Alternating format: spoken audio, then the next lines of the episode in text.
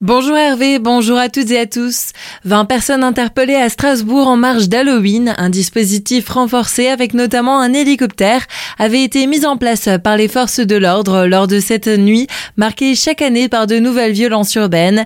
15 voitures ont été brûlées, les policiers ont été visés avec des jets de mortier. À Cernay, c'est une caserne de gendarmes qui a été visée par une fusée d'artifice. Et à Colmar aussi, une dizaine de départs de feu, notamment dans des bennes, a été recensée. Jusqu'à trois ans de prison pour avoir cambriolé des stations de ski. Trois hommes de 22 à 24 ans ont été condamnés lundi par le tribunal de Colmar à des peines allant d'un an de prison avec sursis à trois ans de prison ferme. En tout, ils avaient volé pour 200 000 euros de matériel dans tout le massif des Vosges, au Markstein, au Lac Blanc, à la Bresse ou encore à Gérardmer. La station du Markstein, qui a été délestée de matériel informatique tout neuf et de canons à neige, risque d'être encore impactée pendant les prochains jour.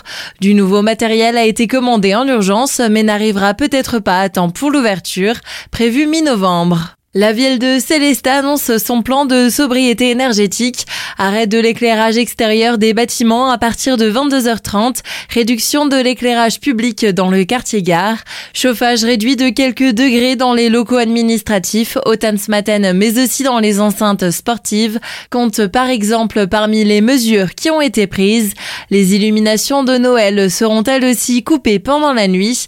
Des décisions qui ont pour objectif de réduire les consommations mais qui ne seront pas drastiques. Magie de Noël ou encore sécurité seront conservées au maximum, comme l'explique Marcel Boer, maire de Célestat. L'ambiance de Noël doit rester et ce sont pas des sommes euh, énormes qui font que on doit euh, ne plus mettre d'éclairage de Noël. C'est pas comme ça qu'on veut travailler. On veut garder cette ambiance. Évidemment, on réduit là où on peut. Les décorations de Noël vont être coupées quand il y a personne. C'est pas la peine de laisser allumer pendant toute la nuit. L'éclairage public dans les quartiers, je répète, il faut faire très attention parce qu'il y a ce problème d'insécurité donc euh, il faut bien réfléchir à ce qu'on fait et je ne voudrais pas non plus que les gens vivent dans une insécurité euh, certaine. Mais également le monde commerçant qui euh, évolue au parc Activité Nord parce que là il y a quand même des activités qui se font, notamment pour l'approvisionnement. Donc on peut pas comme ça du jour au lendemain couper l'éclairage public. Donc tout ça, ça va être réfléchi et discuté en partenariat avec les personnes concernées. Retrouvez toutes les informations sur notre site azur-fm.com.